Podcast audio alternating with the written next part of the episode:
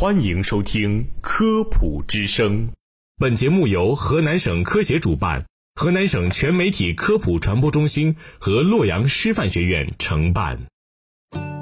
分享健康小常识，倡导科学新生活，《科普之声》健康导航，带你快乐生活每一天。听众朋友们，大家好，我是播音员朱可傲。发物源于中国古代，像恶魔之名声，无荤素之界限，可为鸡鸭鱼肉蛋奶，也可为蔬菜与姜蒜。生病的时候，大家都说不能吃。身上起疹子，亲友让你忌吃发物。术后康复阶段，有的医生可能告诫你别吃发物。就算没有病，一个人体质不好，也有各种推送和帖子对你说少吃发物。对发物，中国人既迷茫又信奉，既无法完全说清楚它的本质，也不知道科学与否。但关键时刻，许多中国人又默默遵循着这些代代相传的生活经验。所以，中国人口口相传的发物究竟是什么？中国人为何信奉发物？该如何用现代营养学的观点理解发物？术后患者、肿瘤患者真的不能食用发物吗？其实最开始啊，中医理论并没有发物一说，发物大多是民间经验总结。一些人吃了某种食物后，诱发伤口红肿溃烂，或者引发哮喘等呼吸道症状，这种食物就成了发物，以鱼虾羊肉等常见。到了后来，发物又被理解为具有热性的食物，比如能引起口干、目赤、牙龈肿胀、大便秘结的食物。如今，发物的概念就更加广阔，认为凡是容易诱发某些旧病或加重现有疾病的食物都可以是发物，比如生姜、花椒、羊肉、韭菜等发热之物是口腔溃疡、牙龈肿痛者的发物；比如西瓜、柿子、凉茶、冷饮等发冷积之物是怕冷、手脚冰凉人的发物。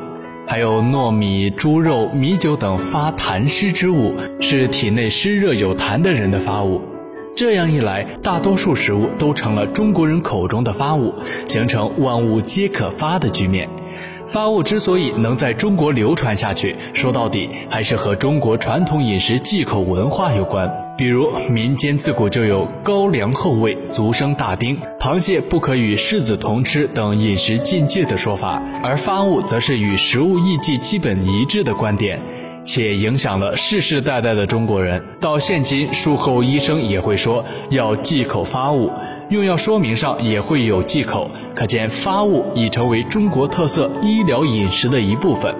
那么发物到底有没有科学依据呢？现代营养学观点该如何理解发物？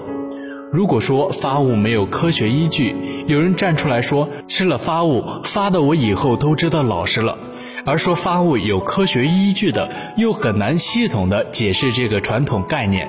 不过，如果从医学和营养学的角度出发，有很大一部分发物就是这些食物，比如造成过敏的食物。食物过敏现象经常出现，发达国家的每一百个人中，就约有十个人存在一种以上的食物过敏。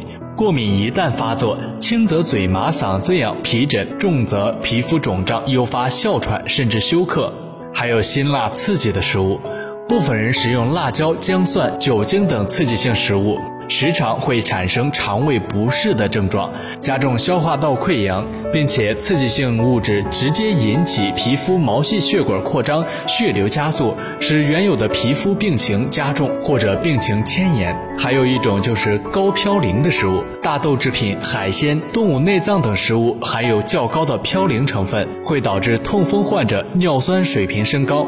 如果在痛风急性发作期间食用此类食物，极大可能会加重病情。最后啊，是高胆固醇的食物，猪脑、动物内脏、蛋黄、奶油等食物含胆固醇较高，有可能加重高胆固醇血症及肝脏类疾病的病症。那么问题来了，术后患者、肿瘤患者真的不能食用发物吗？在所有关于发物的说法中，还有两个说法最深入人心。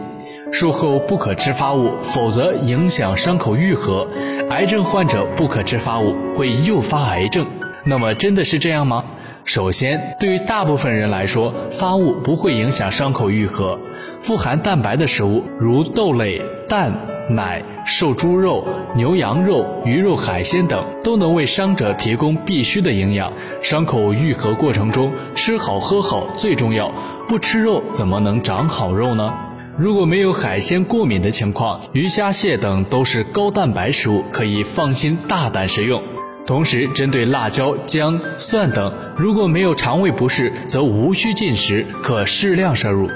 其次，发物不会促进肿瘤增长。有些人认为，患者摄入富含营养的发物会被肿瘤吃掉，肿瘤越长越大，人越来越瘦小。也因此，某些患者术后拒绝高蛋白，只吃土豆白菜，过上了上个世纪的生活。然后导致体质下降，加重病情，真的是得不偿失啊！综上而言，发物虽然不是严谨的科学理论，但早已成为中国特色医疗饮食的一部分。随时代变迁，医学发展，人们对发物的认识将会越来越清楚。发物需要吸收现代医学知识，不能一棒打死。